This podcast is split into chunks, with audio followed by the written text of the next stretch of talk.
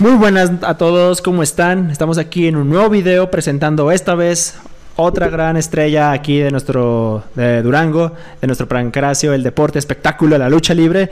Primeramente agradecerles por la gran eh, recibimiento, ¿no? El video anterior con nuestro invitado Scoria y pues para seguir con la dinámica eh, de esto tenemos, como ya lo mencioné, a otro invitado de la misma dinastía como el señor lo es el Lobo del Aire.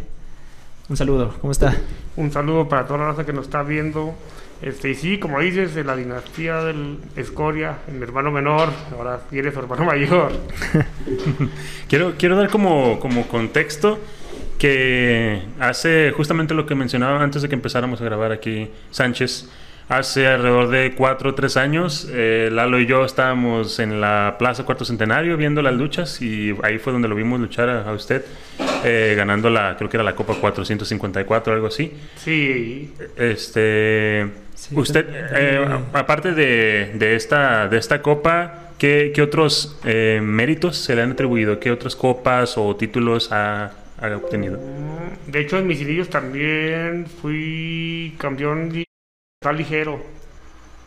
Cuando la empresa la, manejaba el señor Alex Frisky, fui campeón ligero, ganó el campeonato al Negro Sosa también. Al Negro Sosa, Uf.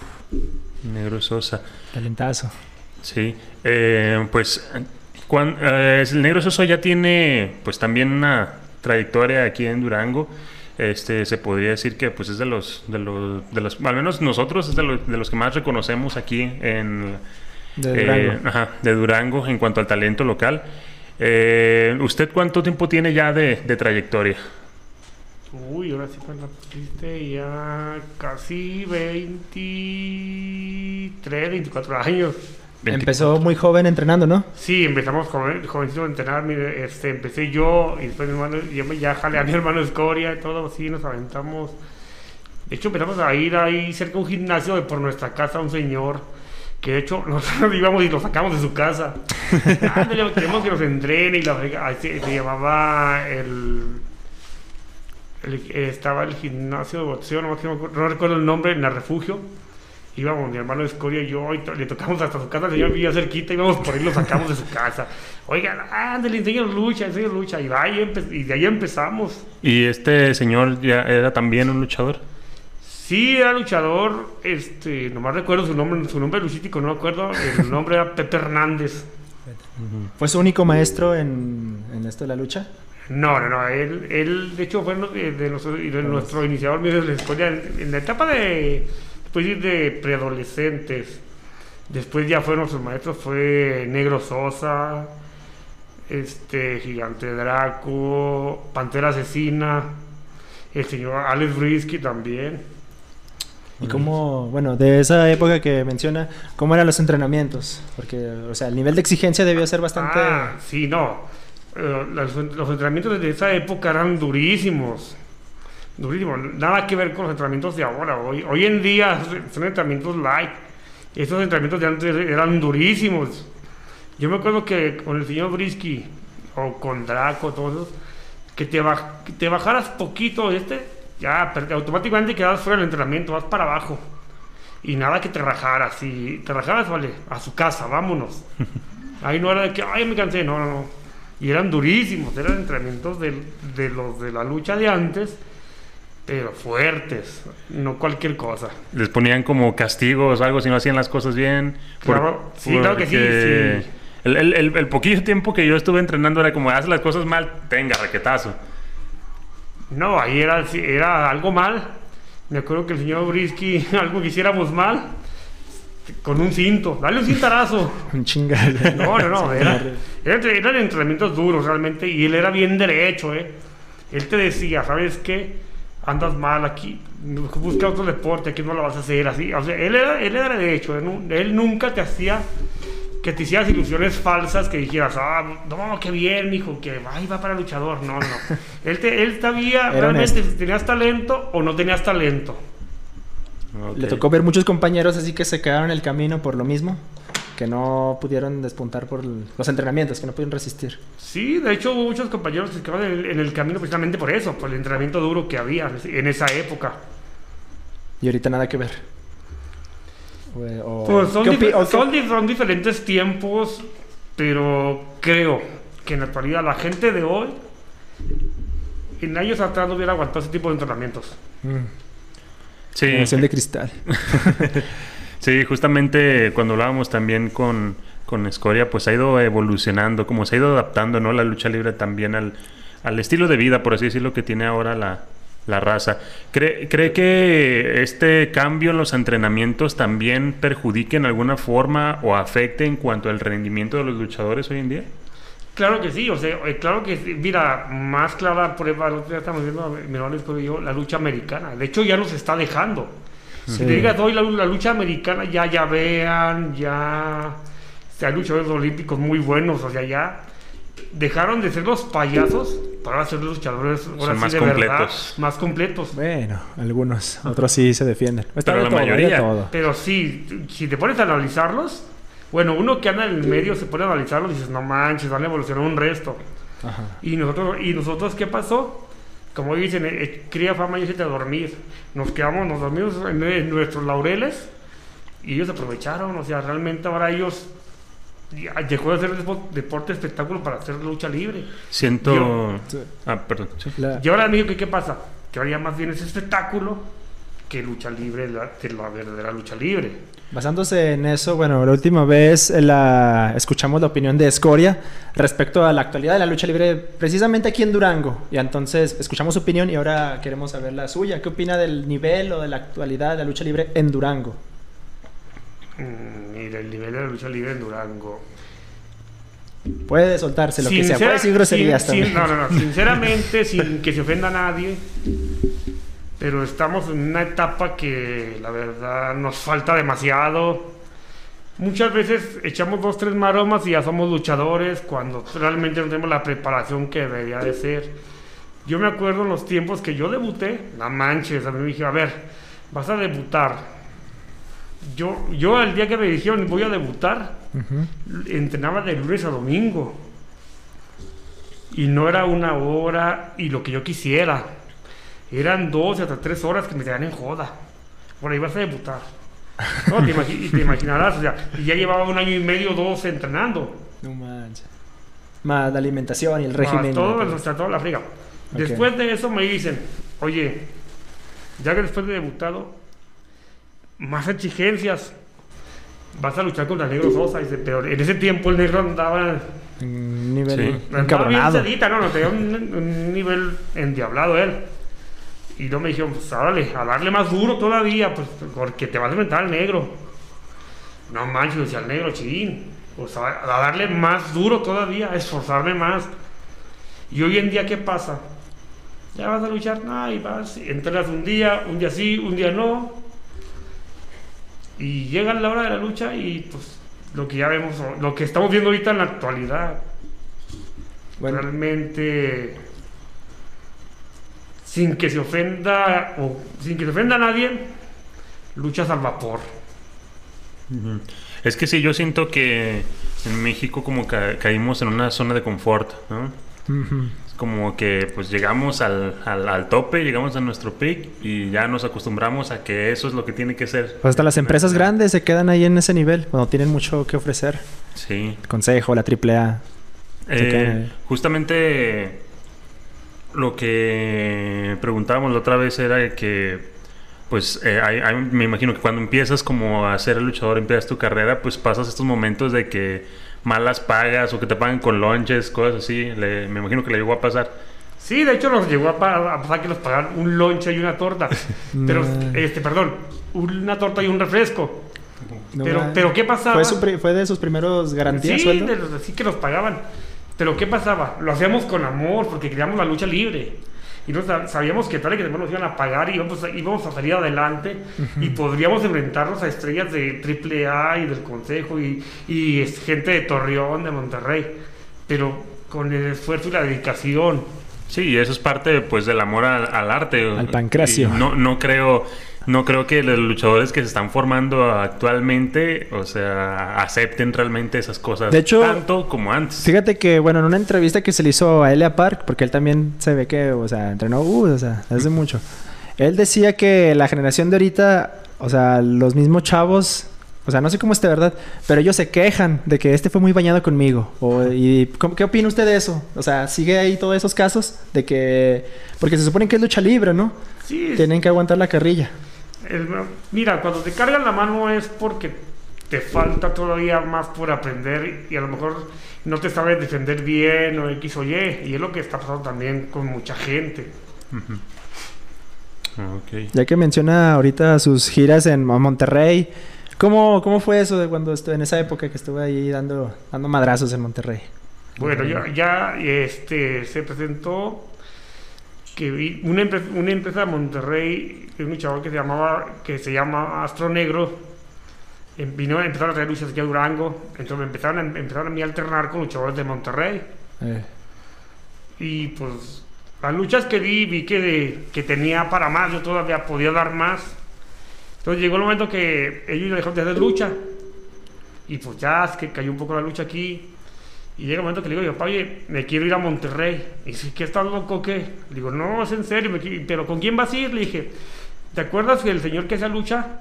El pony me dejaron su número. Que dijo que el día que quisiera lo que se me ofreciera. Entonces dije, vamos a marcarle, le dije, pues vamos a marcarle, le decimos a ver si me acepta ahí. Y le hablo, y ya le hablo, este, señor Torres, dije, es que quiero, qui- la verdad, quiero irme a vivir a Monterrey con usted, quiero, quiero aprender más, más lucha y salir más adelante y lo que salga, lo que se dé, echarle ganas. Y me dice, adelante, no, vente, se a tu papá que vengan y te dejen aquí. Y en ese tiempo yo le digo al caballero negro, ¿qué onda? Jalas, vámonos a Monterrey. Le dije, vamos a aprender más. Dice, vámonos. Y nos vamos los dos. Ya llegamos, llega mi papá, llegamos con él y todo. Dijo, yo pensé que me hablabas nomás de broma, ¿eh? Que no te ibas a... No, le dije, yo le dije porque yo me quería venir. Pero usted, o sea, iba confiado, ¿no? Con su, con su, o sea, con su trayectoria y todo eso, o sea, sabía que tenía... Pues es que traía ganas, ¿no? O sea, Tenía No, más bien ganas. eran las ganas de aprender algo más. ah, ok. de salir más hacia adelante con diferentes maestros, porque ya me tocó ahí agarrar buenos maestros también. O sea, no, no digo que los de aquí no sean buenos, claro que eran, era lo mejor de aquí de Durango. Pero ya cuando llego a Monterrey, empiezo a entrenar con Blackman, con Black Power de los, de los Misioneros de la Muerte, y con un, luch- un luchador de Monterrey de descendencia japonesa que se llamaba este, Chivata, y otro señor Milo Caballero. Entonces ellos empiezan a entrenarme y, ah, o sea, ya empiezo a ver otros cambios, otro tipo de entrenamientos, y me empieza a gustar todavía más y empiezo más con ellos. Y ya después de ellos mismos empiezan a, empiezan a comerme las arenas y todo. Me imagino que para un luchador nunca se olvida la primera vez, el debut. ¿Cómo fue su debut en la lucha ¿Cuándo fue su debut? En la lucha. Mira, no sé si recuerdes este, un luchador que luchaba con el nombre de Flash, Flash. ¿Local? local, sí. No me suena. ¿Cuánto, ¿En qué año estuvo activo? Te estoy hablando del 94, todavía sigue ahorita activo, pero con otro nombre, ¿verdad? Eh, no, no. No sé si oíste mencionar a un señor que se llama El As de Trébol, Sí. en los tiempos de un sobrino de él. Órale. Y mi debut me toca con un sobrino de él. Él ya luchaba. Sí, la y, y mi debut, pues la verdad estaba nervioso. Traía una playera y yo me la quitaba, me la ponía y todo. Y de ahí, ese fue mi debut. ¿Y cómo, cómo cree que estuvo esa lucha a su parecer para, para ser la primera? Para mí, créeme lo que en, ese- en esa época era difícil de debutar en, ese- en esa época. Para mí fue difícil. Créeme lo que si hubiera de- debutado en esta época, no hombre, me sentiría en la gloria. En esos tiempos había gente conocedora de lucha libre. Dice, tú decías, híjole, volteas a ver a todos y la verdad era afición sabedora de lucha libre. Sí. Y ahorita ya no es tanto afición sabedora de lucha libre. Dije, No, ya no. Créeme lo que si me dijeran que si debutar, qué, qué se te haría más difícil? ¿Debutar hoy en la actualidad o debutar años atrás? Dije, no, pues claro que debutar años atrás estaba dificilísimo. ¿Por qué? Porque había gran talento duranguense que no manches, o sea, hab- había un zarpa negra, un misterio chino, un gigante Draco, un destructor, un negro Sosa, de esos tiempos Flash, hasta, hasta Tino Vázquez, que en mis inicios tú los veía, no, hombre. te quedabas sorprendido, o sea, por verlos luchar. Y ahora en la actualidad, la neta, pues, creo que había sido bien difícil debutar. ¿Y le tocó, neta. le tocó medirse con alguno de ellos? ¿Mande? Ah, ¿En su, en su inicio se le tocó medirse con alguno de ellos? Así del luego, luego. Sí, después, claro que me tocó este, medirme con todos ellos. Ok. A mí, Y bueno, Aquí no, nuestro no sé compañero La. Lonchera está de- No sé usted qué de cámara, opine, pero- pero... yo creo que ahorita ya se la gente se fija más en los extremos, ¿no? Ya nomás quieren extremos y los que sí saben luchar ni los pelan ya casi. O no sé usted qué opina, porque por ejemplo yo aquí en Durango cuando he ido- he ido a las locales siempre a fuerzas quieren una extrema y es como Eh. y es como, ay no, pues si llaveo contra llaveo sí está bonito, los Más bien el voladores. público, ¿no? El evento público- estelar siempre quieren meter luchas extremas, ¿no? Ándale. sangre y todo Sí, más, más bien es ya el tipo de público que llames. Pero yo platicaba, el otra vez platicando con Escoria, estaban platicando los dos, y llegamos a una conclusión, que son, son etapas de la lucha libre. Yo quiero ver el día que vuelva otra vez la lucha clásica, a ver si todos esos luchadores extremos van a luchar igual. Ah, pues no. Y No, si, te- y no. te pones a analizarlo, la lucha, eh, la lucha está, por- está yendo en unas, en unas etapas. Y va a volver a la lucha clásica de antaño. Ahí quiero ver muchos de esos tipos extremos y todo, a ver si es lo mismo. Una lucha extrema de quebrarte lámparas, de hacer esto y lo otro, a meterte a llavear y a hacer cosas diferentes. Sí.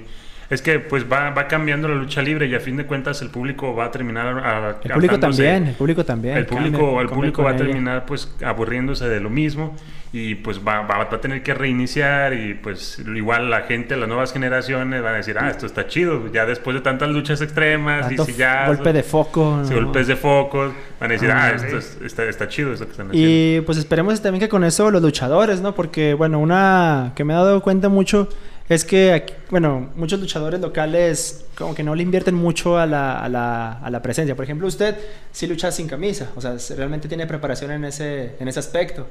Pero muchos otros como que quieren ser voladores, pero no tienen la... Como que las bases, ¿no? Porque no tienen la complexión.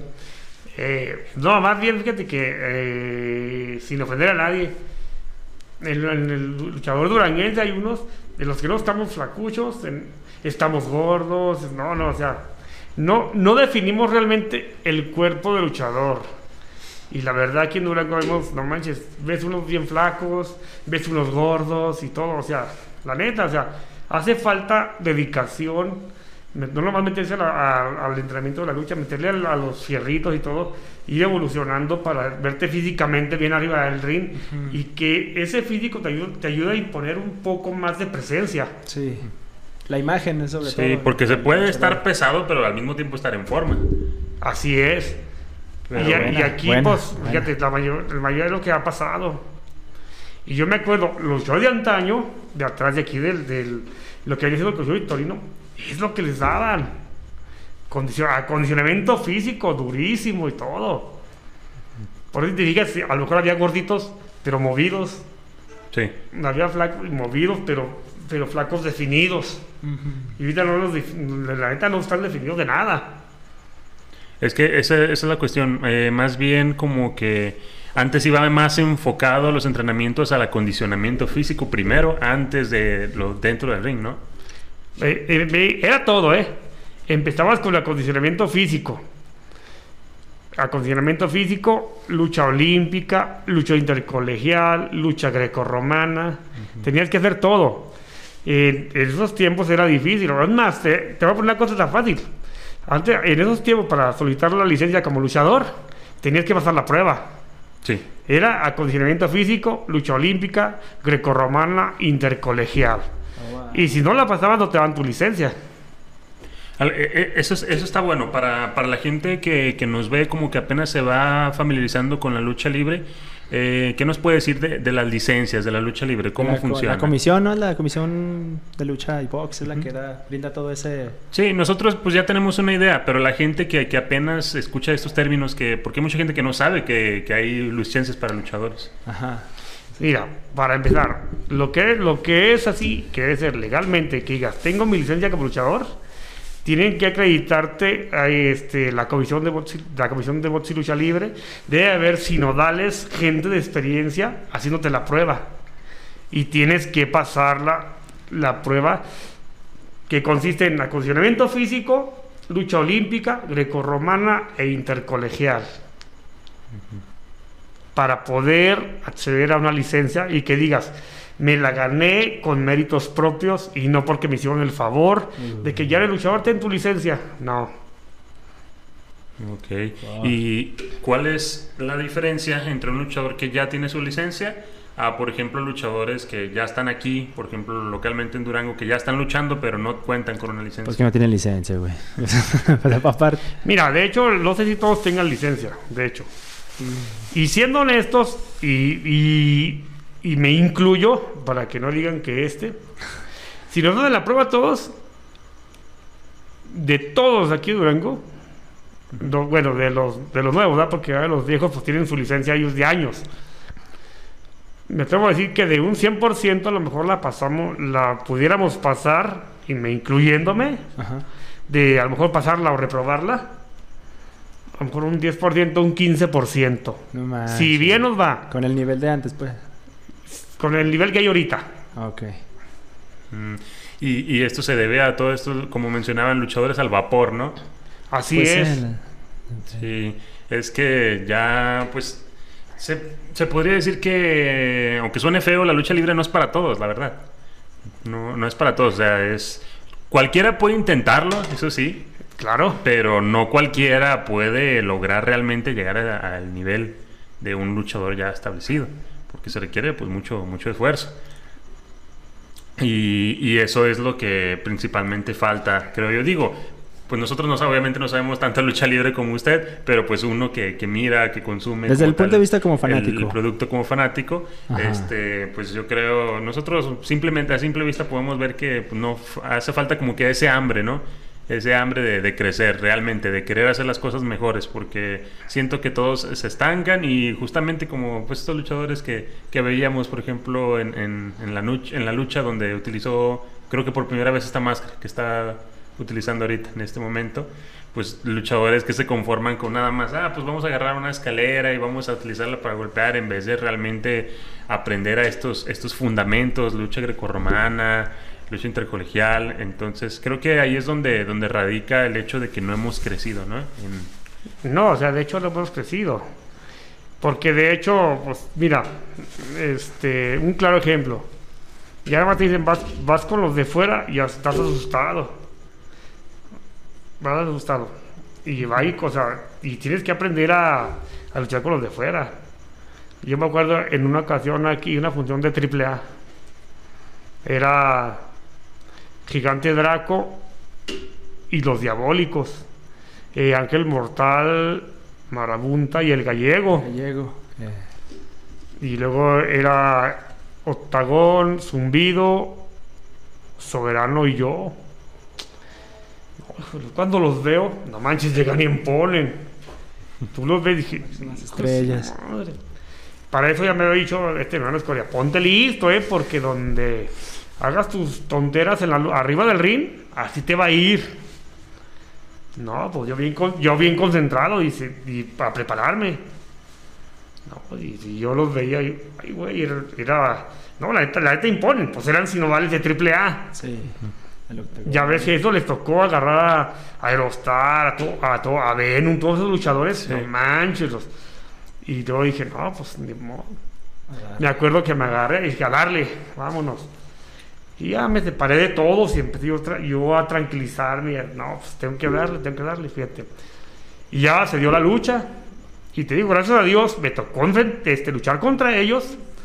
Y casi nomás luché contra ellos, que con el, con el compañero local no luché nada, luché con ellos. Y créeme lo que me dio una, una satisfacción muy buena, porque bajando, pues ya hermano, por lo regular, cuando andan, cuando están bien pendejos, bajan y les ponen una cagadota. No, ya sé eso a mí, no, todo bien. Digo, son, son cosas que uno debe ir aprendiendo. Qué bueno que menciona eso. O sea, ya, ya le tiramos mucho a la lucha de aquí en Durango, mucho hate. Pero ya que menciona que se midió con estandartes de AAA, ¿con qué otros luchadores le ha tocado recibir o que se ha enfrentado así, como lo dice, estrellas de, en, la, en la- en la República Mexicana? Nacionales. De aquí, de aquí, de aquí en Durango a nivel local, Así que, le- que hayan venido aquí. les Mira, una, una, una experiencia inolvidable, eso sí, ni para qué. Fue cuando hicieron un- el concepto familia venenosa, que era mente rockera, eh, Engendrox y yo. Ay. contra Solar, Superastro y Super Muñeco. No manches, No una manches. experiencia. Tres maestros así de. Tres maestros de lucha libre. Nos tocó luchar aquí en Durango un sábado y un domingo en Sombrerete. Igual con los mismos, o sea. Igual con ellos. No, no manches, es una, es una experiencia, no, hombre, es inolvidable. Y créemelo, que lo que nos queda así de orgullo es que no nos, no nos, no nos, no nos dijeron, oiga, muchachitos tontos, pónganse a entrenar o X o Y. no, o sea, miados, ¿no? O sea, tres maestros, o sea, súper. Tres maestros de lucha libre y créemelo Solar. que no desentonamos en la lucha. Claro, la primera lucha que fue aquí en Durango, fue un poco así nos quería ganar el nervio porque pues, imponen. Sí. No, o sea, ahorita que lo mencioné dije, güey. imponen. Y ya, y ya, ya en, sombre, en sombrerete, Es Zacatecas, ¿verdad? ya se- Zaporetes Zacatecas, dice, no, alguien nos dijo, ah, el promotor dijo, no manchen, ya aquí se soltaron. Le digo, pues que no manchen, los, los maestros imponen. Pues sí. Sí. Pero créeme lo que no, desento- no desentonamos. o sea, son anécdotas que, que son, o sea, que ahí están para la historia. O sea, tú lo vas a contar. Nadie, nadie, le, nadie le va a decir, no, yo fui. O sea, son anécdotas que hay, hay hasta fotografías enfrentándonos a ellos. No, una experiencia inolvidable. Y también me tocó aquí también con el Tejano Junior y el Sagrado del Consejo Mundial. Y ¿Cómo le fue contra ellos? Mm, También bien, o sea, créemelo que tampoco desentonamos, ese, esa vez era... eh, este, de hecho, este chavo, creo que lo mataron, era 100 Caras Junior. Era siniestro. Siniestro de Caras Junior. Y, y- y- Ay, en el momento el otro luchador. se- Ah, Negro Sosa. Mm. Contra Tejano Junior, Sagrado y Lobo del Aire. Mm. Uh, qué compañeros.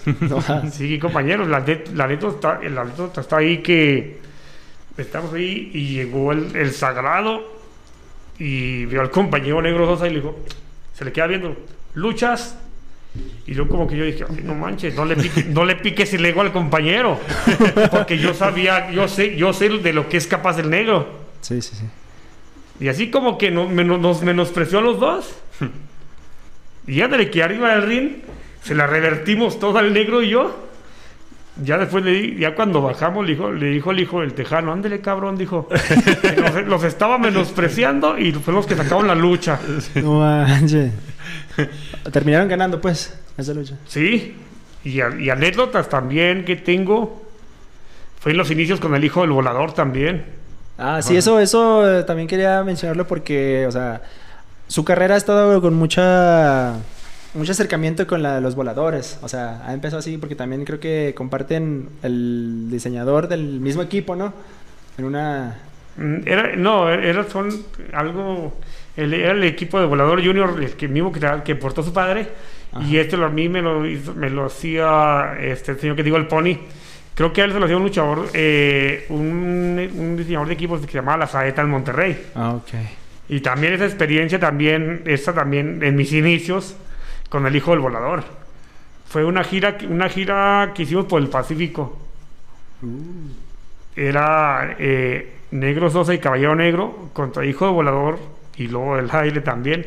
O sea, creo, creo este, si más no recuerdo, hicimos una, dos, tres, creo seis o siete luchas juntos Como compañeros. como compañeros. Y luego, bueno, su estilo, tanto el del volador junior y el de usted, pues sigue...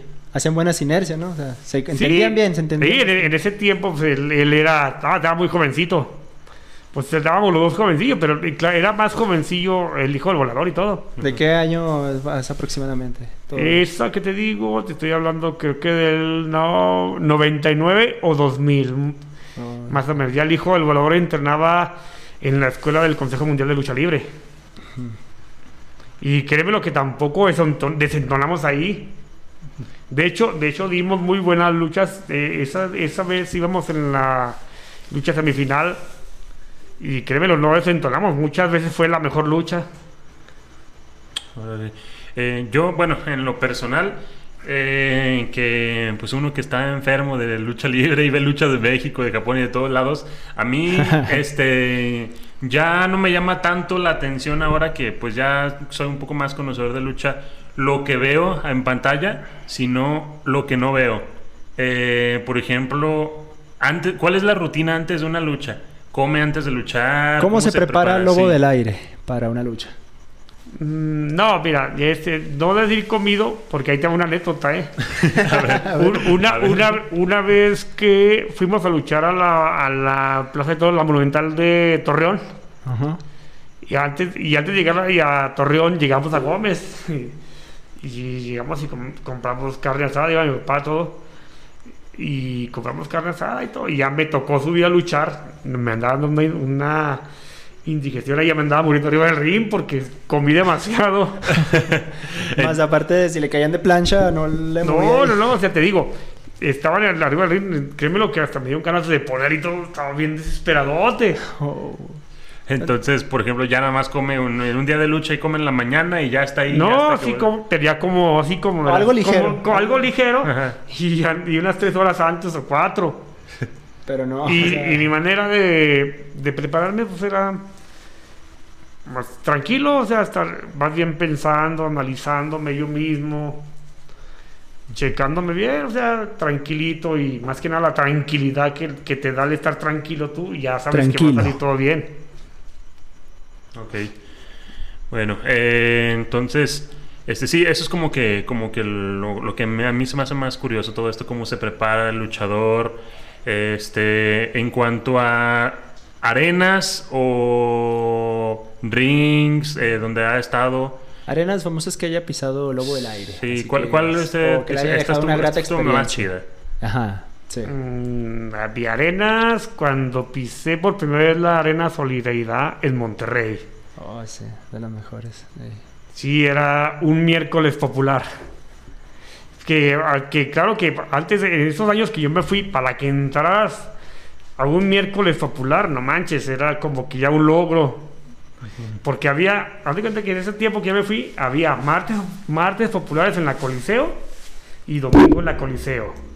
Y luego miércoles populares en la Soli y domingo la, la Soli. Pero era, era competencia, consejo triple A, pero no más, había, había un nivel. La verdad estaba muy buen nivel en ese tiempo. Usted siempre, bueno, desde que ya debutó como luchador, ¿siempre ha sido lobo del aire? Sí, siempre he sido lobo del aire. Eso, eso ya, ya lo, lo decidió desde, Sí, desde que iba a empezar. No, fíjate que no lo tenía decidido. Eh, en mi debut empezaron todos y que, ay, qué nombre, qué nombre, qué nombre. Hasta que un día me dijo este misterio chino, no, tú vas a ser el lobo del aire. Dijo, yo porté ese equipo, yo quiero que lo portes tú. Oh, Y fue, y fue heredó, él fue el que me pues. pasó, sí. O sea, ¿usted cómo, bueno, qué nombres se tenía pensado antes de... No, que me lo, no, No tenía, tenía pensado, pensado nada. no tenía pensado el nombre. Así nomás Y cuando me lo, di- me lo dieron, pues empecé a darle vida, empecé a darle vida y hasta la fecha. Porque hasta la fecha, te digo, luego el aire este, Monterrey, o sea, me comentaba mi hermano decía ahí, todavía hay gente que se acuerda de ti en Monterrey. De, de aquella fecha, ya hace 21 años que te fuiste, todavía hay gente, que te- hay gente que te recuerda. Monterrey. O sea, fue, por ejemplo, el nombre, el nombre, el nombre del Lobo del Aire sonó en Monterrey, Torreón, este... Toda la zona norte. Este, no, no toda la zona norte, ¿para qué te voy a echar mentiras, verdad? Este, Mazatlán, también, este, varias veces también. Estuve luchando en la cancha Germán Everest también, que era cuando estaban llevando eventos de triple A, no manches, que se quedaba gente afuera. A ver, ¿en algún momento de su carrera alguien eh, le dijo así como, oiga, no, pues, ¿qué te parece si nos rifamos una lucha por máscara o algo así? O cabellera. ¿No ha tenido, o sea, entre sus logros de máscaras, cabelleras, no? Mm, nomás, creo la única cabellera que he ganado fue con uno de Torreón. ¿Cabellera? Creo Sí, cabellera, creo que se llamaba Pequeño Cometa. Hmm. Bueno, eh, bueno, también que ahorita menciona la que estuvo con la gira con el volador en seis ocasiones. Estuvo en Sudamérica, no, el- sí, ¿no? El Pacífico. El Pacífico. Esa, Ah, esa gira luchamos en. Fue en Los Cabos, San José de los Cabos, en La Paz, Mazatlán, Villa Unión y Escuinapa. ah, no, no, o sea, no, Lobo del Aire no ha llegado al extranjero eh, o ha tenido una presentación. No, no te- ¿para qué te voy a mentiras? No ha tenido presentaciones en el, en el extranjero, no. Ok. Am, ¿Qué era lo que le iba a comentar? Se me fue. Se me fue el rollo. Este. ¿Qué, güey? Venga, venga, venga. venga. La lonchera, ¿no tienes algo que mencionar a Lobo No, del se- Aire? no se ponga nervioso, güey. Venga, venga, vamos. Lalo, la Eh, lonchera. yo, yo tenía la pregunta de... No, no ha pensado... Bueno, es que ya ve que usted y Escoria tenían esta escuela de, de lucha libre. En abrir una pro ya por su cuenta. Que no sea... ¿Cómo, cómo se llamaba? Eh, mira, seguimos en el proyecto de la escuela Hierofante. ¿eh? Hierofante. De hecho, de hecho, pasó lo de la pandemia Y valió y un poco ya paró el, proye- paró el proyecto.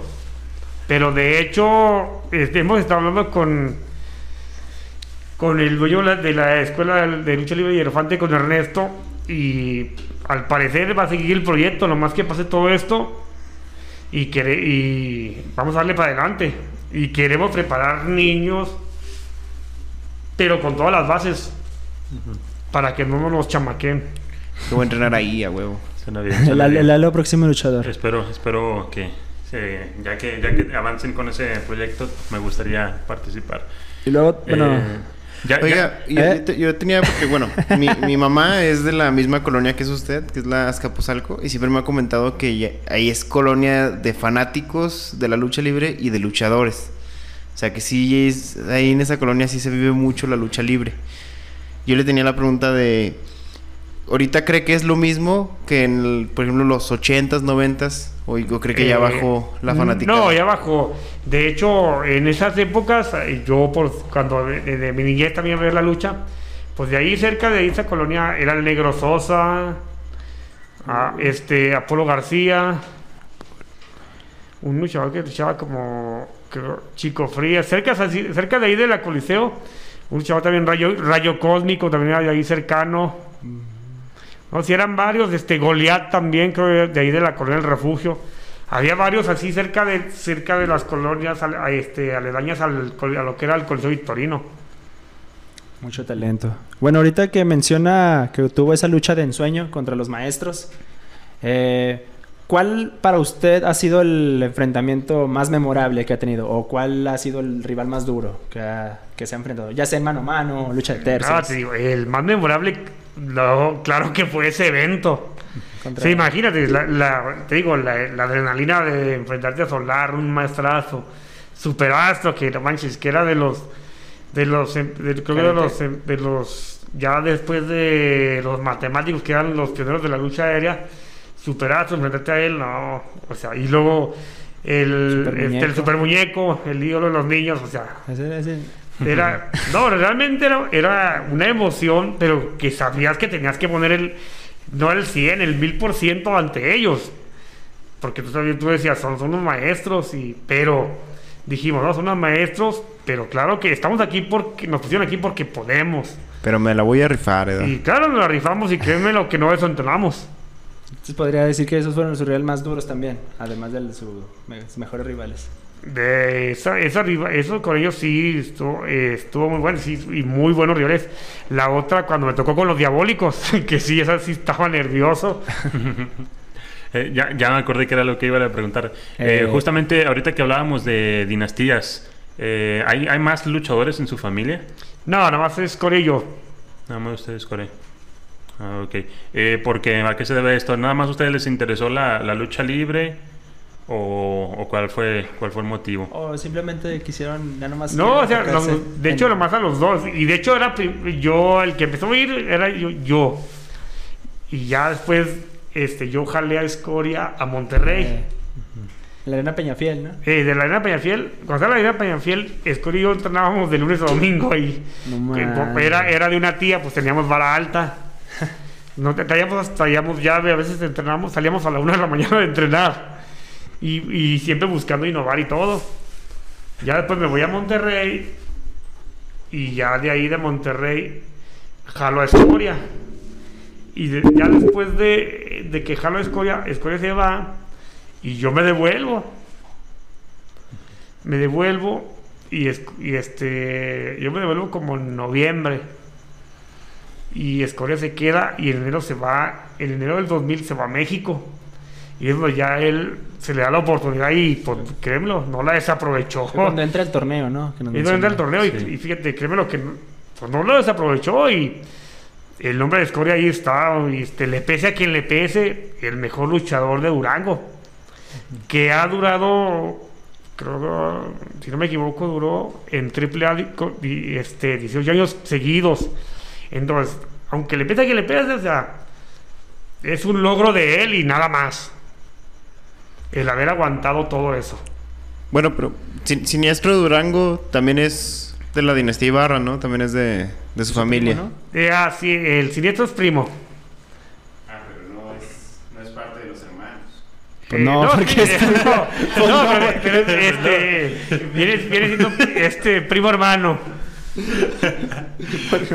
Me, me gustaría que, que nos platicara, por ejemplo, de un luchador eh, que se encuentra pues en su... Pic. Mm, ¿Cómo, ¿Cómo decirlo? Pues un luchador que se encuentra activo y que lucha seguido. ¿Cómo es el balance entre la vida del luchador con la vida cotidiana? Eh, mira, un luchador que se encuentra activo, eh, te- estamos hablando de una empresa triple A y todo. Todo el lucha. Su vida, ya ves que es viajar, casi no es estar en casa. Es viajar de ciudad en ciudad y pues hay veces no están ni, ni en, en su casa ni sábado ni domingo o entre semanas, y es difícil. Y cuando, por ejemplo aquí, pues tú ya sabes que no hacer lucha los domingos. Sí. Te Antes preparas- Y cada dos semanas. Y cada dos semanas, a veces, cada, a veces un mes y, ant- y así, sucesivamente. ¿verdad? Otra cosa que nos tocó a nosotros era que había lucha cada, Ah. cada fin de semana. Fue lo bueno, fue donde a lo mejor agarrabas un poco más de nivel, porque era el, el nivel de- de- del público era exigente demasiado. Había mucha gente con el de esos tiempos que nos tocó nosotros. Había, ¿no? o sea, había afición que realmente te comía. Sí. Pues voy a hacer algo mal y ah, ya la regó. O sea, eran bien derechos, o sea, no, no se atentaban el corazón para decirte, o con todo el respeto, "Ah, es un pendejo, así, o sea, por lo veían, o sea, lo sabían. ¿Usted, usted siempre ha luchado como... Ha, ha luchado como técnico y como rudo? Sí, casi toda la vida he, sido auténtico y la única vez, la única vez que fui rudo fue cuando me- el concepto familia venenosa.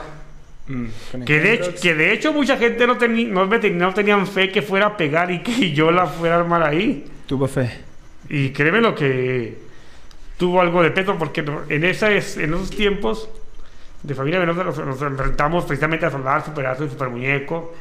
Y nos tocó enfrentarnos a la Z también. Mm, eso le iba a preguntar. ¿En qué punto llegó a enfrentarse a su hermano? ¿No se tentaban en el corazón por ser hermanos? O sea, ¿sí se daban con todo? Ah, Mira, ya arriba del ring, la hermandad se acaba. Tú sabes que es un espectáculo. Él siendo una estrella de AAA y yo siendo luchador local, obvio que él no iba a quedar. Si yo andaba, a lo mejor como dicen, todo quedado o ¿Quedó? o, o medio tontolón, pues claro que no me, no me iba a perdonar. Entonces, a, a darle, porque él, él no iba a perder su prestigio como un luchador de AAA. Pues ya no, pues es mi hermano, no, no le pego, no, nada, vámonos, como, como es la lucha realmente, no nos atentamos el corazón ni uno ni otro. No, pues la otra vez que nos dio Escoria los machetazos, que se- según esto se tentó, no, todavía me duele. Ahora imagínese así habla la brava contra usted. Así entre guerra y machetazos entre, entre usted y Escoria, ¿quién ganaría? Mm, Ay, pues así la pone difícil, la pone de algo difícil. Porque sí tiene pesada la mano Escoria y eso que se tentó. Saludos, Escoria. ¿A usted eh, ¿qué, qué cambiaría Lobo del Aire en la lucha libre local? ¿Qué cambiaría? Que sí, que usted, di- que usted diga esto, yo Esto creo que no esto se va. puede hacer Bueno, así. ¿esto o- nos hace falta? Ajá, o lo que hace En la, falta. en la lucha local. Cambiaría empezar la moda, la forma de los entrenamientos. La forma de tenerle respeto a la lucha libre y de sentirle amor y no subirse porque a lo mejor por un ego, por un capricho de- o por el simple hecho de decir soy luchador. Yo cambiaría todos los aspectos y, y- y en verdad si alguien quisiera y amar la lucha libre en Durango, exigirle como se, como se exige desde una primera lucha, a dar el 100%. Fíjate, y ahorita que hablas de eso, precisamente a nosotros también nos decían, cuando nuestros inicios, ustedes son el respaldo de la lucha. Si la primera lucha sale buena, van a exigir a los que siguen, y, y el que sigue le va a exigir al otro, y le va a exigir al otro, y así se va a ir la cadenita, y van a salir todas buenas. Pero si la primera empieza mala, malísima, todas van a salir malas. De hecho, eso, eso se ha perdido, porque en las funciones locales que se han realizado aquí, me he dado cuenta que los que están en las primeras luchas son pues, luchadores que están prácticamente novatos, o sea, porque se ven muy jóvenes, hasta a veces son niños. Sí. Entonces como que no dan la seriedad para para eso que menciona, de que si la primera le sale buena, la segunda tiene que ser mejor y así sucesivamente. Y eso creo que también se ha perdido bastante. Sí, Sí. Que debería darle como la, la misma importancia, cada- aunque sea la, la lucha que abra, como la lucha estelar. Ah, dale. Es que mira, había alguien, había un compañero que decía, es lo mismo, es lo mismo luchar en la primera que en la estrella. Si lo haces con todo el corazón y con el amor a la lucha libre, y si tú haces una, en la primera lucha vas y forzas a las demás, vas a- eso es un triunfo. Este, presionar las demás luchas. Es lo que yo haría aquí por la lucha, por la lucha duranguense, yo en lo personal haría eso. Cambiar el modo de entrenamiento, cambiar la manera de ver la lucha libre como luchador y que realmente exista, como quien dice, un mandamás, el que esté abajo, aba- un- una persona sabedora de la lucha libre, abajo del ring, y que te diga tus verdades sin, sin, sin atentarse el corazón, decirte, ¿sabes qué? Aquí, aquí, aquí la regaste, y aquí, ponte a entrenar, que realmente te exijan.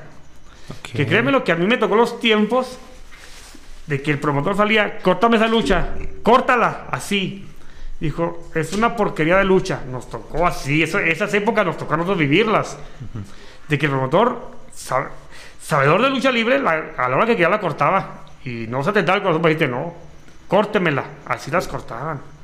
Eso en parte pues es pues, malo, ¿no? Porque pues menosprecia tu trabajo. En parte pues lo que él se, supuestamente es el experto, ¿no? Tenía que... No, fíjate que realmente no era malo.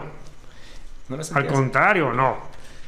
Era, mo- era motivación para que tú dijeras, no, yo voy a prepararme para que no me bajen y me corten mi lucha.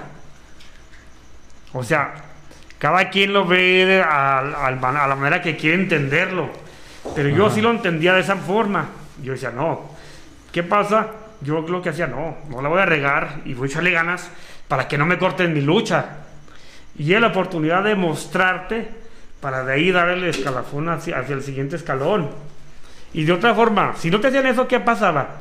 Caías en una zona de confort, este, si salía mal la lucha, pues me da igual, este, si la regué, eh, me vale, que acabo, pues voy en la primera.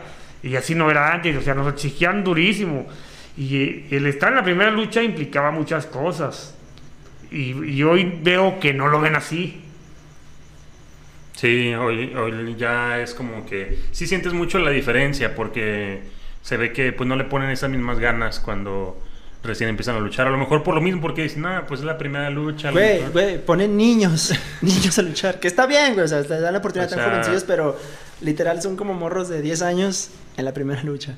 O sea, me ha tocado ver, güey, me ha tocado ver así. Y dices, está bien, ¿no? Dale la oportunidad, pero... Sí, pero No la oportunidad de dárselas, pero primero hay que prepararlos. Como, te, digo- Ajá, como yo te sí. lo digo, te lo repito. Yo, a mí para debutar fueron casi dos años y medio, tres. Y como se dice en el ambiente luchístico, buenas jodas. O sea, no, no me trataban con pétalos de rosa ni nada. No, no, no. Era de que duri- entrenamiento duro y todo. Entonces, imagínate, tres años para debutar. El día que debuté, pues con todas las ganas. Y después dije, y seguía, y seguía entrenando, y, y me, y me seguían, me seguían subiendo. Pues entrenaba cada día más, me esforzaba más por subir. Créemelo, a mí, la después cuando ya, de que pasé de la primer lucha, un poquito más hacia arriba, el día que me dijeron, te vas a enfrentar al negro Sosa, créemelo, fue una, una experiencia diferente, una emoción de enfrentarme al negro Sosa. Yo decía, Avanche, y el negro, y, y- y el canijo sabe que yo lo he dicho y lo sostengo. Ha sido, ha sido de. este, des- después de Escoria, uno de los que tenía todo para hacerla también allá. Y él, aparte, tenía, tenía todo, era luchador completo, tenía esa picardía, esa chispa, ese carisma que Sí. hoy, hoy en día les falta a todos. O sea, hoy en día luchan para ellos, no luchan para el público. Oh. Sí, Qué es- fuerte.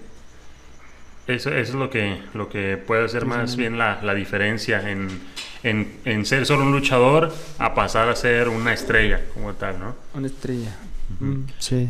Este, ¿Qué eh, consejo le daría a usted, eh, ya sea alguien de Durango o cualquier otro estado que nos esté viendo, alguien que quiera practicar o que quiera empezar como luchador? ¿Cuál es el que usted cree el mejor consejo que le pueda dar a alguien? El mejor consejo que le puedo dar, que si en verdad que le gusta la lucha, que se enseñe a quererla y amarla, y más que nada a entrenar y a prepararse para que el día que debute, ese día le sienta mucho más amor a la lucha libre y que le digan a la gente, no eres un tonto, o no se burle la gente de él porque, porque no sabe luchar.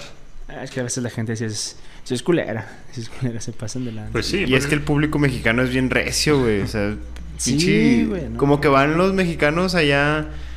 Toda la pinche semana me fue de la verga, no hay pedo. Se le va a echar la pinche cerveza encima al, al rudo, a la verga. Ah, eso está muy mal, güey. Eso que se metan al ambiente del luchador, no, se maman. Pero es que a fin de cuentas, bueno, a mi parecer, está en todo su derecho el público de criticar la lucha. Ah, sí, o sea, viendo. de ventarle la madre, sí, güey. Ventarle la madre al luchador. O sea, se supone. Se supone que el rudo son los, lamentable madre, son sus aplausos. Y mira, y créeme lo que uno de los principales jueces es el público. Ujú. El público, al público no lo haces tonto, el público sabe realmente si tienes patas para gallo o no. Patas para gallo. Sí, y pues no, no puedes ignorar la, la opinión de- del público, porque a fin de cuentas, pues para el Es el que te para pone, vive. es el que De- te pone ahí. Bueno. De hecho, es lo que hace, el, que hace el público. Él paga, paga un boleto para ver un espectáculo. Y obvio que al pagar ese boleto, le da el derecho de exigirte. Ujú. Ok. En cada lucha. Sí. Si, si usted eh, tuviera la, la oportunidad eh, de ahorita moverse a, no sé, a cualquier empresa o estado de, de aquí de, de México, eh, ¿a, dónde, ¿a dónde se iría? Mira, ahorita de momento creo que ya esa, esa etapa de Lobo del Aire ya, ya, ya pasó. Ahorita ya, como quien dice, es eso nomás a nivel local. Ya, ya es difícil realmente. ¿eh? Lo que dicen que lo que no fue ya no va a ser. Y yo sí, o sea, yo digo, sigo como luchador local. Como luchador local nada más ya. Si se me da la oportunidad de salir al, como salir, como salía Mazatlán, sí, pues claro que no, no voy a despreciar ese tipo de, Oportunidades. de, de oportunidades de poder luchar, pero créemelo, que ya para estar en una empresa triple A o consejo, créemelo, y no es que no tenga los recursos, ya no me llama la atención. Porque yo estoy más bien, tengo otra, otra visión hacia mi vida. Yo más bien ya pienso en mi, futuro. Yo sé que ya la, ahorita la lucha, claro que me sigue gustando y todo, ¿va? Pero ya no, ya no voy a llegar más lejos, más hacia, más hacia allá. Realmente, y ahorita créemelo, dices aquí, no manches aquí, ay güey, pues voy a llegar allá. Sí, pero más allá, allá hay miles de luchadores mucho mejores que uno y o peores, pero están allá. y, y con juventud, es lo principal que pasa ahorita realmente. De todo el talento que existe en las máximas empresas, eh, ¿cuáles le gustaría enfrentarse y cuáles ve un así como que un nivel muy, muy cabrón? O sea, hablando de así de empresas de AAA, del consejo, que le gustaría enfrentarse así contra, medirse contra él y aparte si lo considera pues grande en su, en su nivel. Mira, ahorita en el consejo, a este, gente que anda muy bien, son lo- los Junior Dinamita. Ah, la NGD, nueva generación Sí, créeme, créeme lo que los chavos traen, este, traen a la más hasta que los papás y tienen, tienen esa picardía, ese carisma que muchos luchadores no lo tienen. Y pues, este, de en triple A, No voy a decir Mr. Iguana. No, no se cree. Luchadorazo. Amamos a Mr. Iguana. No, créemelo, que, no, créemelo, ahí, en AAA, ahí, pues, ahí también hay luchadores buenos. Eh, ¿Qué te puedo decir aquí? Eh, ahor- ahorita, en la actualidad en triple A, bueno, pues, ¿qué, te, qué te puedo decir? Este cabrón. O sea, el que ahorita que está de moda es pagando es el Psycho Clown. Es el estándar, el nuevo es el estandarte. estandarte ahorita. Ajá. Sí, de hecho. Sí. Y bueno, pues trae escuela, ¿no? Pues de los brazos. o sea, Sí, no, ahí escuela y todo. Sí, tiene las buenas bases. Y en cuanto a la lucha extranjera, ¿hay algún luchador que usted haya admirado en algún momento? Ya sea Eh, japonés, mira, americano. En lucha, en lucha extranjera, el, que- el que admiro, admi- he admirado también a Rey Mysterio Jr. Oh, Mysterio Junior. Créemelo, por su tamaño y Sí. todo lo que, lo que ha durado en WWE, no, no sobra la casualidad, es por su talento y por su y porque luchó y perseveró a él. Ahorita también te puedo decir un luchadorazo con, de WWE que la verdad yo lo veo y yo lo veo y digo, no manches, lo, lo admiro, porque todo lo hace estético. Humberto Carrillo. Dale gas. Dale el Humberto Carrillo. Humberto Carrillo, dale gas. No manches. La neta, la neta, No, o sea, no, yo- no esperaba esa respuesta.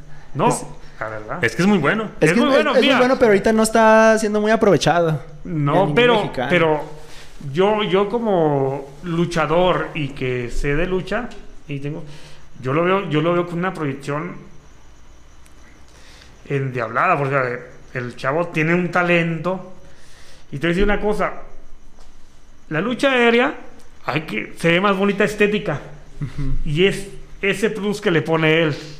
Sí, es muy. La neta, ese es el plus que le pone él. La neta, él hace cualquier cosa a lo mejor aérea, pero le pone su, le pone su toque y se ve bien vistoso. Sí. Cuando era el hijo del ninja, ¿no? Ah, esas luchadorazas que sacaba. Imagínate la lucha de hijo del ninja contra Lobo del Aire. Rematch.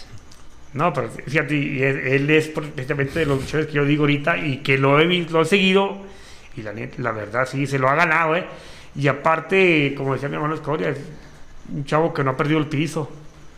Sí, y eso cuenta ¿no? mucho, ¿eh? Aquí en el ambiente. Se ve chido. Pues sí. sí. Me respondió una historia en Instagram. en Navidad.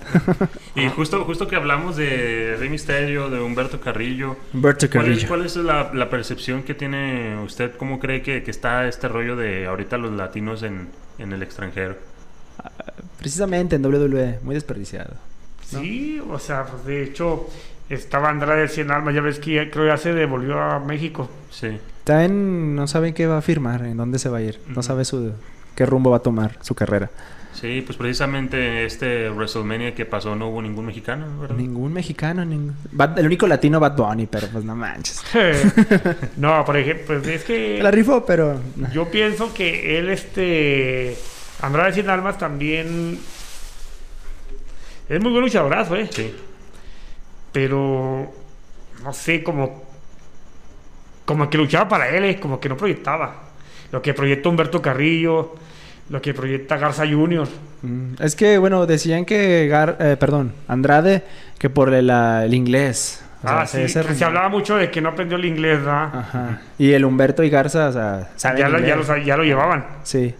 Y eso, pues, creo, sí. creo también está este, que el hijo del fantasma Santos Escobar o cómo. Santos Ah, sí, ahorita También ya ves que ya ahí va también ya ascendiendo en NXT. asce- ascendiendo. El sí, pinche Santos Escobar Sí, estuvo buenísima la lucha de escaleras que tuvo por el campeonato crucero. contra Jordan. Lo unificó, lo unificó. Este perro. Que lo perdió en una semana, ¿verdad? Eh, Pero, en su momento estuvo perro, en su momento estuvo perro. pero estuvo- Pero fíjate, son, los- son los que han, han mandado. Este, también estaba Ahorita- Alberto el patrón. También. Sí, ahorita el está representante. Gran Metalik. o que- Máscara Dorada. Ah, es más que la verdad también. Y créemelo que también, también es un luchadorazo él. Lucha, luchadorazo. E- Entonces usted sí sigue bastante la lucha libre americana, la WWE. De hecho, he empezado a verla, me ha llamado la atención precisamente lo que te decía. que ya... que se quedaban, se quedaron, se evolucionaron y cambiaron ese lado del payaso el- al verdadero del luchador que ahora y ahora, la verdad créemelo he- hemos estado viendo hermanos con ellos varias- ahora con lo de la pandemia vimos varias luchas. No manches te met- se meten a la lucha olímpica ya se meten en toma de ref eh, ya saben llavear y y eso cuando lo veías antes en, en Estados Unidos no lo veías Siento yo, Era puro y espectáculo. si me equivoco, siento yo que se están invirtiendo los papeles entre México y Estados Unidos. Fíjate que le pegaste al clavo, eh. Eso Sí. dijimos Escorre y yo. Es que Triple Se A ahorita los papeles, fíjate. Hoy, realmente, aunque nos, aunque nos duela. Decía an- años atrás que decíamos, no, es que son puros payasos los de, los de WWE. Y se revertieron los papeles. Hoy los payasos estamos en México y los luchadores están en Estados Unidos. Se revertió todo, aunque nos duela. Realmente es la realidad lo que, lo que se está viviendo ahorita. Es que, bueno, más que se hayan revertido los papeles, considero yo que, o sea, Triple ha hecho muchas cosas buenas y la proyección que le da a su talento es increíble. Sin embargo, como que a la hora de tratarlos a su talento, a su roster, es muy debatible en cómo lo hace. Y el consejo siento que se ha estancado en esas normas y ese estilo de hace años. Y bueno, en lo personal considero que luchadores como Último Guerrero, Negro Casas, que siguen dando una calidad excelente, pues siguen saturando los carteles y no le dan las oportunidades a los jóvenes como Soberano, Titán. Lo dije con Scoria y también lo digo aquí. O sea, ¿qué opina al respecto de eso? ¿O, o está de acuerdo? Pues mira, es que realmente no sé, no sé cómo se maneja el Consejo Mundial, ¿verdad? Pero respetando, Bueno, o sea, sí, fanático. jerarquías, fíjate que el negro ya es un, es un veterano del Consejo Mundial y créeme lo que sigue dando muy buenas luchas. Sí, o sea, O sea, un nivel. Último Guerrero también ha dado, ha dado buenas luchas. No sé, a lo mejor lo que le falta al Consejo Mundial es interactuar más con el público, Mm. que es donde se están quedando a lo mejor estancados ellos. No interactuar con el público. Pues de hecho, hace el aniversario más reciente que tuvieron, el público eligía los combates. Y el aniversario que pasó estuvo muy bueno. La lucha entre Soberano, Titán y la nueva generación Dinamita contra Virus y otros. No me acuerdo quién era. Pero. Al- algo que olvidé preguntarle a esto, Coria, creo, en, cuando vino, eh, que me gustaría saber la opinión de, de usted. Cuando Andrade salió de la empresa de WWE, que pues tiene muy poquito, eh, mencionó que por ahí WWE todavía tiene planes de tener una empresa en México, así como abarcó todo el mercado de Reino Unido, así como NXT en Estados Unidos, tienen, tienen planes todavía de tener una, una empresa. Más bien en Latinoamérica, ¿no? En general. Pues dijeron que en México. Sí. O sea, la sede iba a ser en México. Sí, sí, dijeron que en México. Ah. ¿Qué, ¿Qué opina de usted? Eh, ¿Cree que sería bueno para el negocio? Más Créeme lo que competencia. sería bueno, ¿eh? Por, por la, eh, la saturación de luchadores que no... Hay luchadores buenos que, no, que a lo mejor están esperando una oportunidad, no pueden entrar porque hay luchadores que en consejos AAA, que les, a lo mejor les tapan la puerta, les cierran la puerta y todo. ¿Por qué no pudiera ser una, una opción buena para luchadores que no pertenezcan a AAA ni Consejo Mundial? Que también el, el, el, el luchador independiente hay muchos independientes muy buenos, ¿eh? También hay que, hay que ser realistas. Regresando a lo, de, a lo del... Que ya ve que ahorita ya... Que la WWE antes eran payasos y ya no. Yo siento que es más que nada por la AAA por querer imitar lo que fue la WWE en 2009, 2010 cuando eran puras pinches novelas, ¿no? Como que la AAA quiso imitar eso y... Y por eso se están No, es que la AAA siempre, siempre fue espectáculo. O sea, la AAA siempre tuvo esa esencia de... Más de deporte, o sea, lucha libre también le agregaba el, el plus del espectáculo. Pues no manches, ¿recuerdas cuando enterraron al... Quemaron al Mesías? O cuando, o sea... Eh, fíjate Hubo que- momentos así que jugaban con eso. El, pro- el problema de AAA a lo mejor, el día que fallece la cabeza de la empresa como que fue la de, ¿El de qué? la, el de el- la caída de AAA, yo pienso, ¿no? Porque la verdad, el licenciado Peña tenía muy buenas ideas, la verdad. Hay que ser, hay que ser honesto, ¿eh? Era un visionario. Sí, visionario, sí. tenía una visión de la lucha porque ven- venía desde el Consejo Mundial. Es más, vamos, no vamos tan lejos. El evento de máscara contra máscara de Rayo Jalisco y Sin Caras No, el Él- famoso guitarrazo. el famoso guitarrazo, él estaba ahí. Y créemelo, estamos hablando de una lucha que de los noventas. Y cómo, cómo, polar- cómo polarizó la atención ese día esa función. Que se quedó gente afuera y todo. Lleno total. Que, o sea, ahora, la neta, ahora falta ese, ese tipo de combates. Ese, ese- y, es lo que tenía el licenciado Peña. Era, bien inteligente para hacer eso. Fíjate cuánto, cuánto duró esa rivalidad Rayo de Jalisco con Sin Caras. No manches. Para mí, yo la sigo viendo y la sigo admirando. Sí. Digo, una, una de las luchas más fregonas. Y de ahí te has fijado que de, de esa lucha se han derivado ya varias luchas que guitarrazos y no ha sido lo mismo, ¿verdad? No ha sido el mismo boom que en ese evento. Es que no, fue algo que pues no se veía así. cuando- Sí. No, lo, Ni- no lo esperaba nadie. Es que pues el rayo todavía ni entraba, ¿verdad? Y llegó sin cara y en chingale. Por eso te digo, pero Nadie lo esperaba. nadie, nadie lo esperaba. Y la neta, fíjate, y era, y era lucha a la antigua. Y realmente no eran los, los super luchadorazos que llaveaban y contra pero tenía lo que muchos luchadores falta hoy en la actualidad. Ese, ese, esa picardía, ese carisma. No manches, o sea, ese. Carmelo era un Carmelo, la neta. Sí. Y la neta tenía ese. No, no, él no, no ocupaba insultarte, como se escucha vulgarmente, rayarte la mano. nada. Con una sola mirada te hacía enojar. ¿Cierto o no? Sí. Sí. Pues en todos los dinamitas del universo también tenía la, la mirada así de maldito. Sí. El, el más calmado era más caraño, ¿no? Más caraño. Por eso te digo, pero fíjate, fíjate la manera de utilizarlo sin llegar a ser, este, cae- a caer muy bajo y un dialecto corriente, ¿cierto o no? Mm. Sí. Era más con lenguaje corporal que con, Sí. como le dice, mentar la madre. Porque eso es ahorita muy común. De que ahí viene un luchador. O sea, inclusive en el territorio local. El penta, güey. Chingas a tu puta madre, cabrón. No, pero o sea, me refiero aquí en el talento local, por ejemplo, vienen Durango contra luchadores de Mazatlán. Y los de Mazatlán, pues, o sea, no está tan lejos. Y intentan caer mal, como que son la ley allá, que está mejor la lucha y bla, bla, bla. Pero dices, no te lo compras, no o sea, dices, ¿por qué, güey? No sé, mejor ponte a luchar. Sí. Y a ver si te me caes mal luchando. Sí. Porque sí, hay muchos así, aunque vengan de, principalmente los de Torreón o Gómez, vienen mucho aquí a insultar. Sí, en Torreón sí, pues los de Gómez, que son de Torreón. Eh, pero te voy a decir la diferencia entre Torreón, Gómez y Mazatlán. Los de Torreón y Gómez sí son luchadores, sí traen bases de lucha libre. Y los de no tanto, no, no son la octava maravilla que digamos. Pues de Torreón, ¿cuántos han salido? Blue Panther, Dr. Wagner, Digo, o sea, La Pimpi. o sea hay, que, hay que ser realistas, ¿eh? Y, y Torreón es semillero y, Sí. y tiene buen, muy buenas escuelas. Bueno. Podría decir que, bueno, ya, espérate. Torreón es la mejor escuela en la actualidad, en lo, en lo que puede- podemos rescatar de la lucha libre mexicana.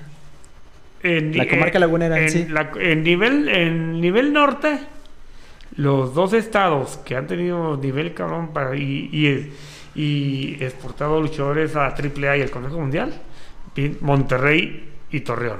¿En serio piensa que Monterrey? O sea, pero últimamente con las payasiluchas. No, fíjate, pero están retomando el nivel. Ponte a ver Monterrey. eh. Yo me acuerdo en el tiempo que, me, que me- yo me fui a Monterrey, Ajá. estaba Ator, estaba Antifaz del Norte. el Antifaz del Norte, estaba un luchador que luchaba como el Bronco. Oh, sí, sí. Latin Lover, Tarzan Boy, hubo varios. Y luchadores de antaño, no manches. Estaba Blue Fish, el carnicero Aguilar. O sea, no, no, o sea, te, eso sí te falta un poquito más conocer de Monterrey, porque Monterrey. Es que pues lo dejé de ver cuando ya todo era Conan Big y Chaván. y- Ah, no, no, Ya, pero estás, ya- habla- estás hablando de Conan Beat. Pero por ejemplo, ahorita hay luchadores que en su momento muy buenos. Ah, sí, no, Está no, no, este. no, no. Era, había, había los- en ese tiempo que yo fui, los dos juniors, eh, Jungla Negra Junior, Potro, Potro Junior, Monje Negro Junior. Es- ah, te falta también estuvo, que estuvo en consejo Tigre- el Tigre Uni- Universitario. Los Garza. eh, Pues de hecho son- Humberto Carrillo es de... es de son de Monterrey, ya ves. Y luego estuvo Humberto Garza, Héctor Garza, Los ninja. este Linja, estuvo Pantro, que era la. También la estuvo ahí también un tiempo allá. También te voy a decir, eh, ¿quién más? No, está Tarzan Boy, o sea. A lo mejor, a lo mejor nos tocó ver los niveles de Monterrey, pero créemelo, yo, yo, que, yo que viví en Monterrey, el nivel era exigente. Y de hecho siempre era, el pique entre Monterrey y Torreón. Es que creo que la multimedios fue lo que arruinó el, el nivel de Monterrey. Porque, o sea, sí, yo sí, estoy, yo sí estoy consciente de todo el talento que sale de Monterrey. Pero ya cuando veías una función o algo que metían a Conan Big, al güey que hacía de... "Uh", ¿Cómo se llamaba? La Lady U.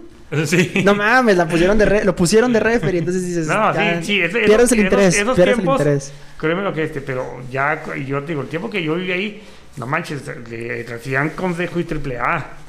También ah, te- y había muy buenos maestros. Por ejemplo, te digo, estaba Blue Fish, estaba el carnicero Aguilar. Y luego de, de luch- luchadores que no eran nativos de Monterrey, es- estaba Blackman, Black Power. el- un luchador que te faltó mencionar también es Centurión Negro, Centurión de Negro. los tiempos del Toreo Cuatro, del Toreo de Cuatro Caminos. O sea, no, o sea, a lo mejor te faltó estudiar un poquito más la escuela de Monterrey. Voy a volver a, a checar ahorita ya sin chavana. checa- Quitémosle che- chavana. No, no, no. Saca a un lado lo de Chavana. O sea, hubo. Y te voy, a, decir- te voy a ser honesto, ¿eh? A mí me tocó ver que se enfrentaran el carnicero Aguilar y Blue Fish a mi maestro, que, que era de los de la época dorada de la lucha libre, que era del, del trío de los fantásticos. Y no manches, lo traían, pero Blue Fish y carnicero Aguilar, siendo luchadores locales, ¿eh? Fuck. O sea, sí te faltó un poquito irte más acá. No le supiste. En el- en- y también, Ah, yo también pensabas eso, güey. O sea, y- y- pensamos, en, bueno. Mon- fíjate, pensamos en Monterrey. en los tiempos de Monterrey, ¿sabes quién anduvo mucho allá también? Sí. Un luchador de aquí, un duranguense, que este Memo García. Ah, no. Él, de- él le tocó mucho ser recibido en Monterrey, eh, de hecho, hizo, hizo mucho tiempo gira en, en el- en la zona norte, este y recibía luchadores de fuera, eh. Uno de los luchadores también que, que no, mucha gente no nombra aquí de Durango, y la verdad, mi respeto al señor García. Fuck, no le supe a Monterrey. Quedé con Monterrey. A mí falta otra checada, ¿no? Ahorita, ¿cómo está el nivel? Sí, sí. ¿Sabes? Pon- ponlo a estudiar y que un poquito más para que se entere. No, pues la verdad es que sí, sí hemos este, aprendido muchas cosas hoy porque, pues obviamente, ¿quién va a saber más que alguien que, que tiene una trayectoria así como luchador? ¿Cuánto? ¿23 años? Me mencionó, ¿verdad? Sí. Además, ¿quieres, sab- quieres saber? Antes, muchos luchadores que ahorita son, son estrellas llegaron, a, llegaron en sus inicios precisamente a Monterrey. Uno de ellos, el Mesías. ¿Ricky Banderas? Ricky Bandera, sus inicios los inició en la Coliseo de Monterrey. Ah, bueno, la Coliseo sí, pero... Pues es lo que te estoy, que la- estoy diciendo. de todo eso sí, Había- o sea, de ahí- había, de ahí- había nivel. De ahí sí, pero... Había nivel, porque Bueno. para, para entrar a la Coliseo Bueno. no cualquiera entraba. Para entrar a la Soli no cualquiera entraba. Ay, pinche Mesías, un monstruo que se hizo. Una carrera... Pues ahora sigue, ya están en Estados Unidos, ¿no? Como mil muertes. Sí, No mames. y muertes. Pues bueno. Bueno, pues eh, le comentaba que pues hemos aprendido mucho hoy y, Sí. y cómo podemos aprender este mejor que con, con un luchador que tiene esta trayectoria, que aunque mu- mucha gente podría decir, y, sin ánimo de ofender, mucha gente puede decir, ah, es que nomás es un luchador local, pero pues no saben todas las anécdotas que ha vivido, todos los luchadores con los que ha trabajado, este, cuánto se ha matado con los entrenamientos, y pues la verdad es que es una... Ese Dream Match con Superastro Solar. Uh, Sí, no manches. Y, y mucha gente, Y pues ya, sinceramente, mucha gente ya ve la lucha libre, al menos aquí local, como pues como un chiste o algo, no le da así esa seriedad. Y otra, otra cosa también que me- se me pasó a decirte, también me tocó abrir dos, abrir dos veces funciones de triple A para que este, grabadas para televisión también. Órale. Este. Entonces, entonces, pues la verdad es que que ser un, un luchador yo sigo considerándolo algo pues muy muy muy respetable. Sí. Este, y como les decía hace rato, o sea, cualquiera puede practicarlo, ah, pero métete y vas a ver cómo te va. Es como, lo, es como lo dijo ahorita, o sea, les dice así cualquiera de para esto no eres bueno. O sea, como lo mencionas. Sí, pues, tú dices, cualquiera puede practicarlo, pero para subirte y ser un luchador, luchador, ahí, ahí, ahí arriba del ring se va a dar, se va a dar cuenta uno si sí realmente tienes partes para gallo o no. Desde, desde la manera, fíjate, porque es lo que yo te decía, en los tiempos de así que me tocó a mí,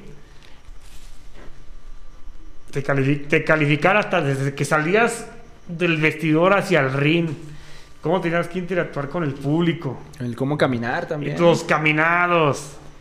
Sí, pues, la presencia como tal, ¿no? Ahorita, no, ahorita nos enseña cómo camina un luchador. O sea, cómo Ándale, su presentación. o, o sea, fíjate, eso es lo que es lo que decía Brisky, imagínate. Y los demás de aquí, todos los, los, estos, los luchadores de esa época decían, imagínate que salgas a luchar con una pinche huevonada que es, hasta te da huevo verlo. Y no, y ellos te corregían eso, desde que iba saliendo a ver. Vámonos, entrenando, quiero que este, estamos entrenando, quiero que me haga su presentación tal y cual la hiciera como estuviera luchando. Y de ahí te iban calificando también. Fuck. Era un examen prácticamente. El examen Y el parado arriba del ring y todo. Ahorita a veces, a veces el ring, unos, no manches, parece que andan cansados. En eso a veces también puede influir el compañero, ¿no? Con el que estés haciéndolo. O meramente. no, mera- meramente es uno mismo. Wow, wow. Este, bueno, pues la verdad es que eh, le agradecemos mucho la, la presencia de que, de que realmente nos, nos haya hecho el favor, porque nos está haciendo el oportunidad favor. aquí de contar con la dinastía oportunidad de, Ibarra. de convivir con usted. A fin de cuentas, nosotros solo somos unos muchachos que se sientan a ver lucha libre ahí cuando hay... Mera mena, porque sí. Es Sí. un gran. respetamos mucho el deporte y también lo queremos. Eso, eso es bueno, ¿eh? Y, más, y qué bueno que haya, haya personas como ustedes que quieran la lucha libre, la respeten. Porque no, ahorita ya en la actualidad, ya cualquier persona que hace un programa ya se sienten hasta luchadores. Sí, no, a mí me dicen, "Ah, es que la lucha libre es falsa. A ver, mira, toma nota. La lucha libre no es falsa. Es un No, deporte es- espectáculo, capacita y, y, y son, at- y son atletas. Súbete al ring a ver si es cierto. La marca que nos esos aquí no, no fue falsa. Yo siempre no les digo, a ver, falsa. ¿cómo finges una caída? A ver, Pues, aviéntate ¿cómo- desde una escalera. Pues cómo saber caer, güey. O sea, es un Sí. arte, es un arte. No, todo, todo eso, fíjate, y hay lesiones. Yo, por ejemplo, aquí me pasó en el Palacio de los Combates entrenando, ¿eh? Me zafé el codo, el codo del, del brazo del lado izquierdo. No Oh. manches. Era, era un dolor, pero. Oh, man, no, estaba, no se lo decía a nadie, estaba casi, casi lloraba del dolor. Eh, me acuerdo que estaba entrenando, era ese que te digo, el, el, el Table Junior, era Gigante Draco, me acuerdo de ellos. Son los dos que me acuerdo. Y ah, creo que también siniestro y todo. Y sí, y algo que no le salía a la Table, le dije, no, ya lo he hecho como 10 veces, le dije, no, mira, es que es así, la fregada. Pues en, en la que la última por metiche, que caigo mal. No. Y se me zafa el codo. Me cuenta que este brazo, el codo lo tenía acá. No, gachotote. Fíjate. Y nomás, y del dolor, hacer de cuenta, lo desesperadote. Ya dijo Draco, no, ya valió madre, vámonos. ¿A dónde te llevamos al seguro? Y lo yo, desesperadote. No sé cómo me moví y automáticamente metí el codo yo. ¿Usted? ¿Usted? Sí, solo. un, mo- un movimiento. No manches. Un movimiento y ya de cuenta ahí y se me quitó el dolor de volada. A gusto. Sí, y ya, y ya de cuenta, ni siquiera fue Ya con, no ni siquiera fui nada. con quiropráctico ni nada. Ya nomás sí. Le dio en el Y, clavo. de- y después de eso, eso fue como un, un jueves. El domingo estaba luchando. ¿Ha sido su lesión más. Así, más dura. Ajá. Sí, una de las más duras. Y, y después de eso, este, estaba luchando el domingo. Y el lunes estaba luchando Mazatlán todavía. Así como andaba. Así con el codo. Pero no sentía ninguna molestia, ¿no? Ni dolor. No, no, nomás tenía un, tenía un hematoma de todo, todo el brazo. No más un hematoma. No Sí, es que la gente piensa que es fácil, pero por, eh, por ejemplo, pues así uno, uno ve a los, los luchadores metiéndose al ring así brincando por encima de las cuerdas. Yo la primera vez que intenté eso, o las primeras tres veces que intenté así impulsarme con las cuerdas para meterme al ring, Te ca- desnucaste. ca- caí, no, caí con, con, con así en medio como tendero, en- con la entrepierna en la, en la cuerda, y pues son, son de acero, pues ese acero no da más que vierte. No, Entonces no. estuve como una semana caminando medio raro porque... Es como vaquero. Sí, sí. Pero está cañón, o sea, aunque yo mido casi como dos metros, pues aun- tienes que, pues tienes que prepararte bien, porque Sí, nada sí. es tan fácil como realmente. Estar en el ring es diferente, Si en la lucha fuera todo fácil, uh, si así hay muchos luchadores, imagínate si fuera fácil, habría miles. Muchos luchadores de, al vapor. No, y sí, si así hay un chingo de güeyes que ni saben luchar y se suben al ring. Ya, Lalo, el hijo de Fishman no, no va a escuchar esto. Güey, es que pinche hijo de Fishman nomás sabe. nomás sabe hacer luchas extremas, no sabe hacer nada. No sabe ni cuerdear, güey. No, no sabe agarrarse las cuerdas. ¿Se ha visto al hijo de Fishman luchar? Uno gordillo con tatuajes. Sí, poco, pero sí no. Mira, desgra- desgraciadamente hay muchos juniors que les queda grande el nombre, ¿eh? Sí. El solitario, el hijo del solitario. Hijo de- también le quedó, hijo de tinieblas también le quedó grande el nombre. Eh, De los que yo te puedo decir que, que siguieron con la dinastía y, y, lo- y bien, Ujú. en paz descanse el, el perrito aguayo. Ah, sí, totalmente. Otro, el hijo del santo. A ver, la, la sabido llevar. Wagner. Walter Jr. también. Y pues casi párale de contar. La generación de los brazos, ¿no? Los, sus hijos. Ah, también, los, la generación de los brazos. La máscara, Psycho Clone. Eh, sí, pero, Están perros, o sea. Ahora sí, bueno, pero, pero el- por lo regular a la mayoría les quedó grande el nombre del papá, ¿eh? Para los ¿cuál es el peor junior? ¿Quién más de los juniors que no? pues aquí nosotros, le- eh, cuando hicimos un podcast de la ola blanca y consideramos que el hijo del solitario. Deja mucho que desear. A mí el hijo del solitario. Otro también que también se me que le quedó grande el nombre, el, el hijo de Canek. Ah, chis, tiene ahí. También. Sí. no te creas, sí sabía. Sí, o sea, hay muchos juniors que nomás el nombre les quedó, la verdad. Pero este de Tinieblas Junior, ¿sí la arma, no? ¿O no considera? menos. Es que. Está alto, está alto y tiene poder, tiene presencia. el nombre, De hecho, mucho- el el güey se ha presentado como el Tinieblas original. O sea, como- Hasta ya tiene su aluche, ¿no? Sí. Y ese es de Tinieblas, papá.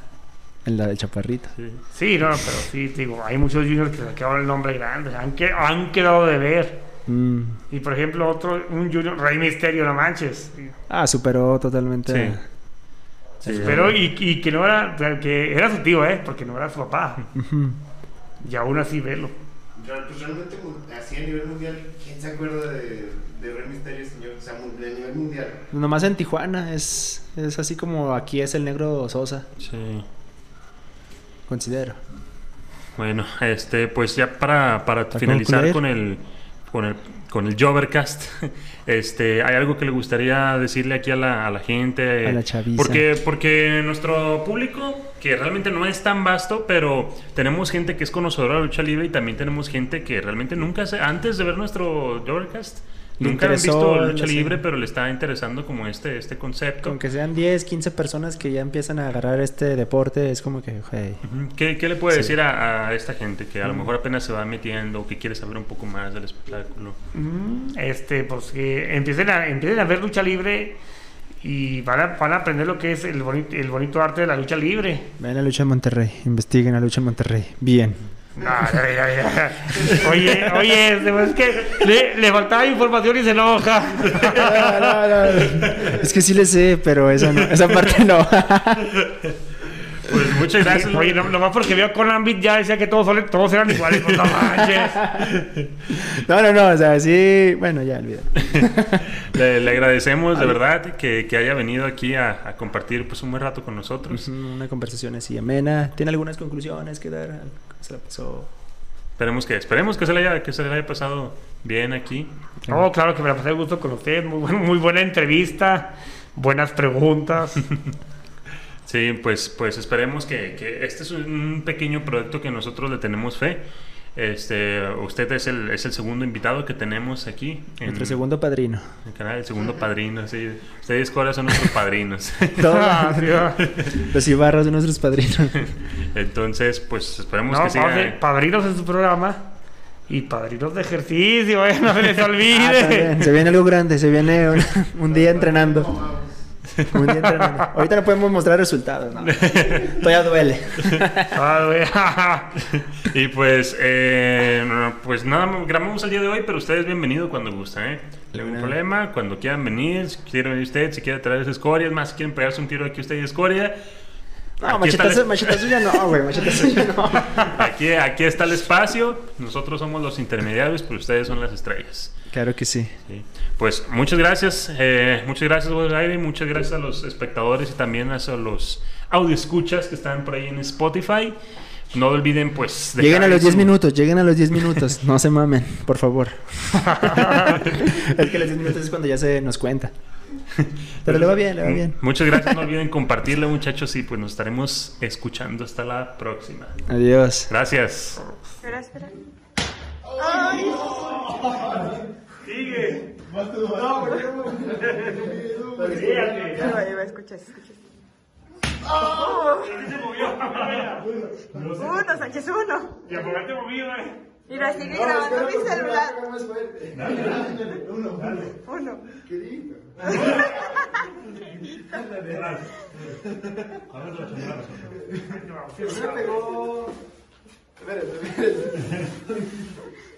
친구야. 어. 어.